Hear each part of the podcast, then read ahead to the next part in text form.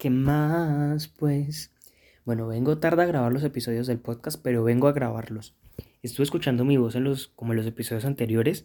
Parce, qué voz tan horrible tengo. O sea, qué acento tan raro se me sale. Pero bueno, volvemos con el story time. Resulta que después de mi súper tarde apasionada con él, pues la verdad no hubo nada apasionado, simplemente pues le beso en el carro.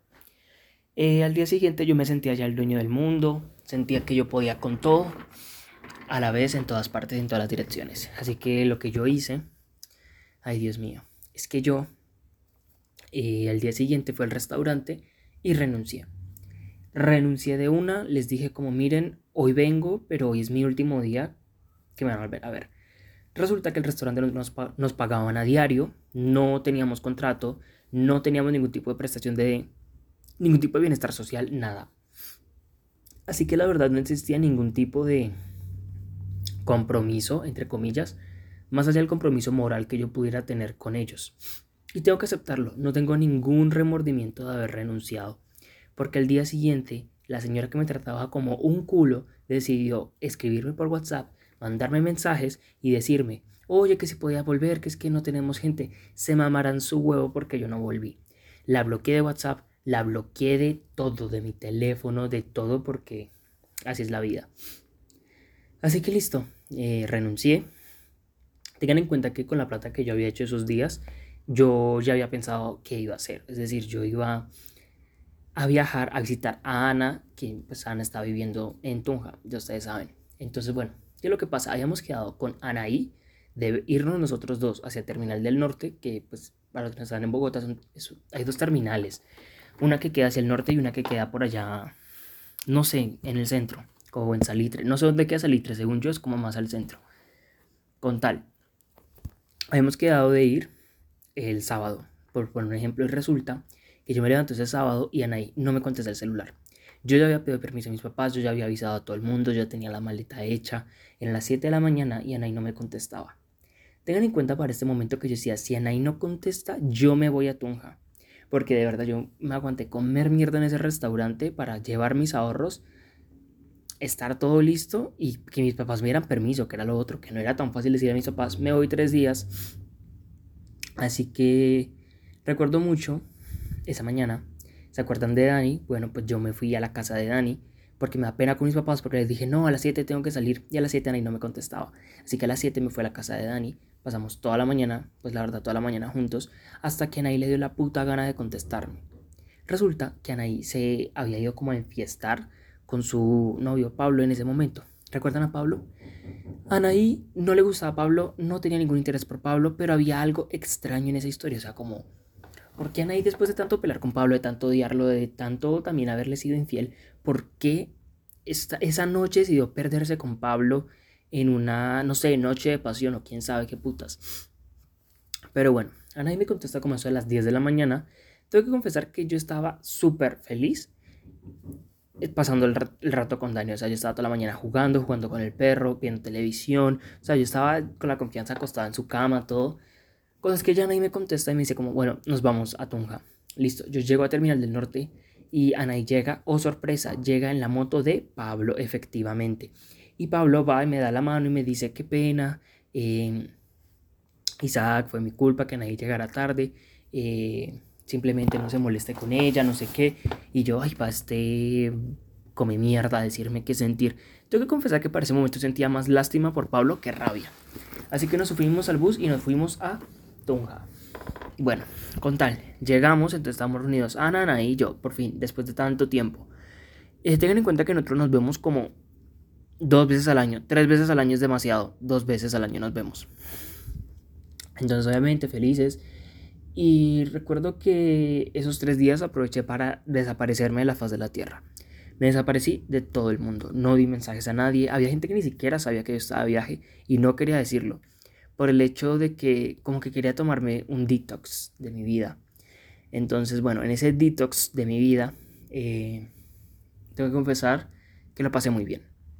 Lo pasé muy bien, estuve súper feliz. Recuerdo llegar ese día y saltar de la felicidad, o sea, saltar, gritar en medio del centro comercial cuando nos encontramos. Y ya estando pues en la casa de Ana, yo nunca había ido donde ella vive en Tunja. Y ahí estaba, resulta que ella vive ahí con una muchacha que vamos a decirle Pachuque. Pachuque pues vive ahí con Ana y eso. Pero pues la verdad, no tengo consentimiento para hablar como de temas de Pachuque. Además, no, no, o sea, como que no tengo información.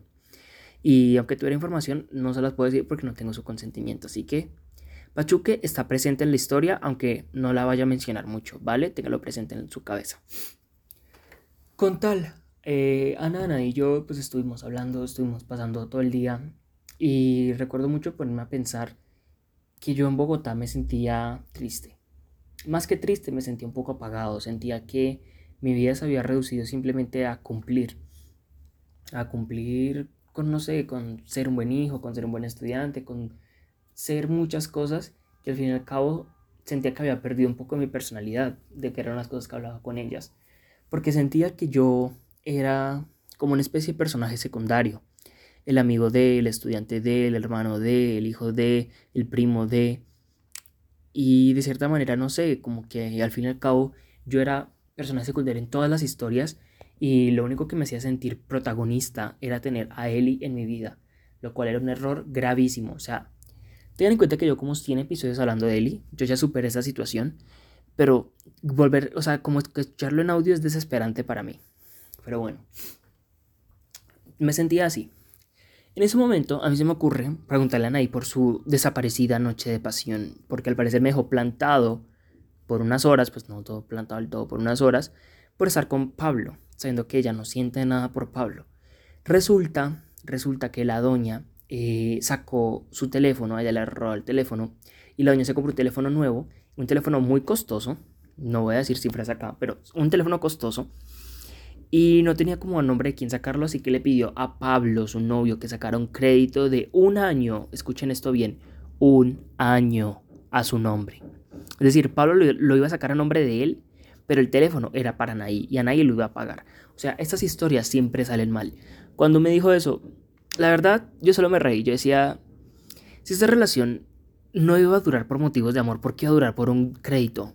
No, no le miraba sentido. Bueno, con tal, Ana también me contó sobre cómo había estado su vida. Resulta que Bobo Cute, resulta que el man que le gustaba a Bobo Cute, o sea, el, ella, el, ah, el man que le gustaba, tenía una novia y tenía nombres muy parecidos. Resulta que Bobo Cute le había dicho a Ana para viajar un día como a un pueblo. Que la llevaba, que no sé qué, que en el carro, que el patio y la guacharaca. Resulta, escuchen esto, es que de verdad hay gente que no tiene límites. Gente que no tiene límites iba a llevar a Ana en el carro de la novia. Así como lo escucharon, así como lo escucharon, el man iba a sacar al cacho de paseo en el carro de la novia a un pueblo. O sea, marica, no. Cada vez que, cada vez que yo digo que no me va a sorprender, me sorprenden. Con tal, pues Ana fue una persona razonable, simplemente se le bajó y ya dejó de gustarle Bobo Cute. Resulta, es que, ¿qué es lo que pasa?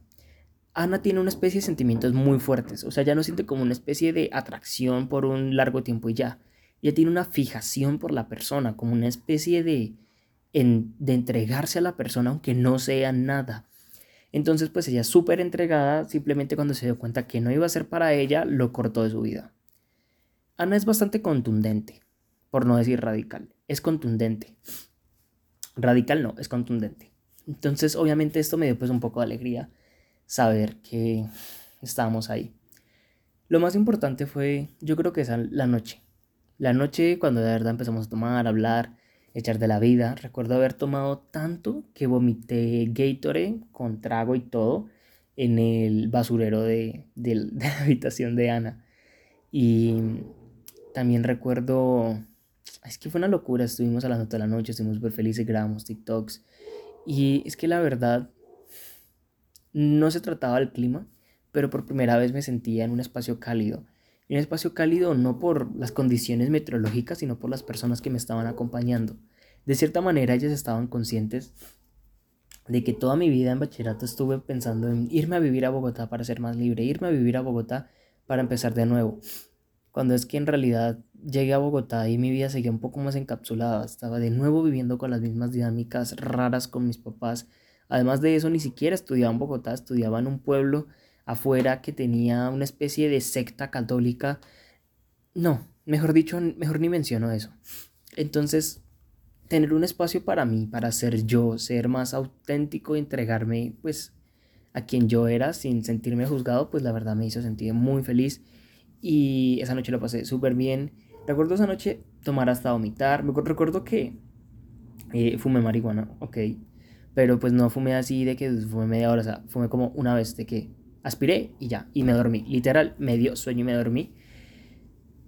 Pero bueno, fue muy cool, fue muy feliz. Esos tres días, de verdad, ni dormí, ni comí bien, ni nada. O sea, como que sí, dormí, dormía muy poco, la verdad. Y comíamos súper raro, como diferentes horas del día en desorden. Pero con tal, no sé, fueron unos días, fueron, fueron unos días muy felices, muy felices. Y pues ya, eso fue lo que pasó en este episodio.